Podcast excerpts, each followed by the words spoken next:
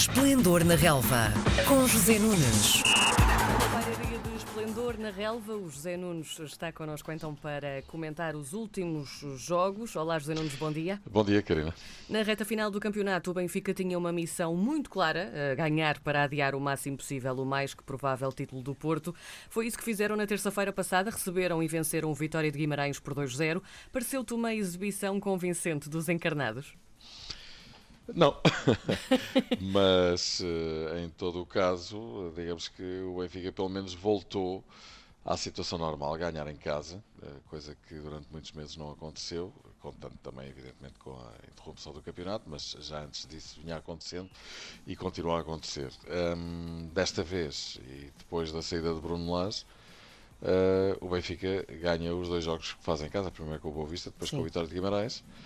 Uh, pelo meio uh, empatou fora e enfim aí uh, estou a falar do jogo em Famalicão e enfim o Porto acabou por se sagrar com toda a naturalidade campeão uh, duas jornadas do fim no clássico fez contra o Sporting onde esteve também muito competente Uh, apesar de não ter sido um jogo extraordinário, mas a vitória do Porto não sofre contestação, tal como a do Benfica, ambas pelo mesmo resultado. Portanto, digamos que foi tudo normal no que diz Sim. respeito aos dois primeiros classificados do campeonato. Por parte do Benfica, eh, tendo também já a classificação decidida por esta altura, o que é que é de esperar do, do Benfica até ao final do campeonato? Bom, para já vamos ver como é que a equipa, e falo dos jogadores e da própria equipa técnica, reagem enfim, a todo este turbilhão Jorge Jesus. Sim.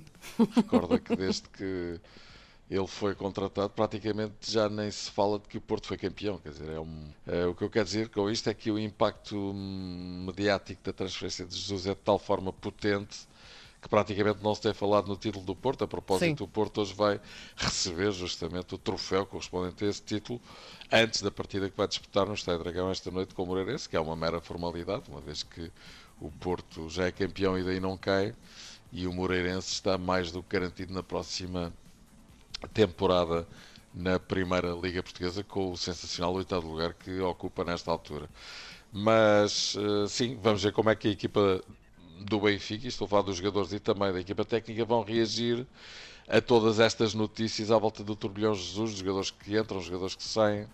Neste momento basta ler os jornais esportivos para se perceber que Quer dizer, se tudo isto fosse verdade, o Benfica ficava com quatro equipas, não é? com tanto jogador que está aí para entrar no Benfica. Agora percebe-se que há aqui um, um, um, perfil diferente, completamente diferente daquilo que o Benfica vinha privilegiando em termos de contratações. Jogadores mais maduros, mais experientes e até com link uh, ao futebol português, seja ao Benfica ou outros clubes. Hoje, por exemplo, fala-se em Slimani.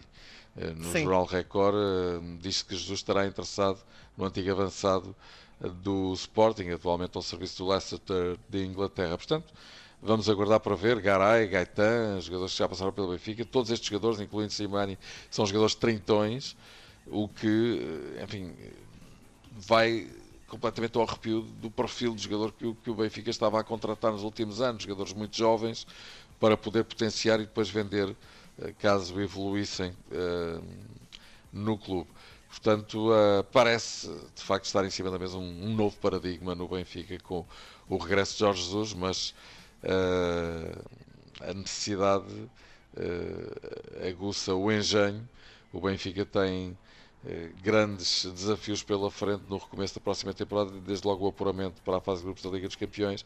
É preciso apresentar resultados imediatos e é isso que Jesus vai tentar fazer, com certeza.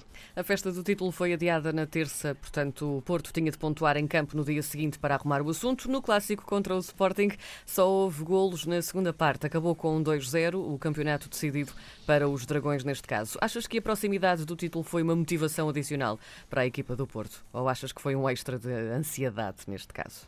Não, vamos dizer, o Porto, desde que começou a embalar para o título, quando percebeu que o Benfica não ia lá e que se estava praticamente a autodestruir, futebolisticamente falando, claro.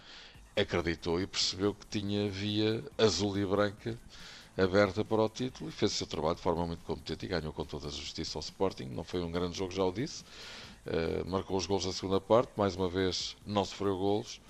É uma equipa sólida e que é com toda a justiça campeão nacional.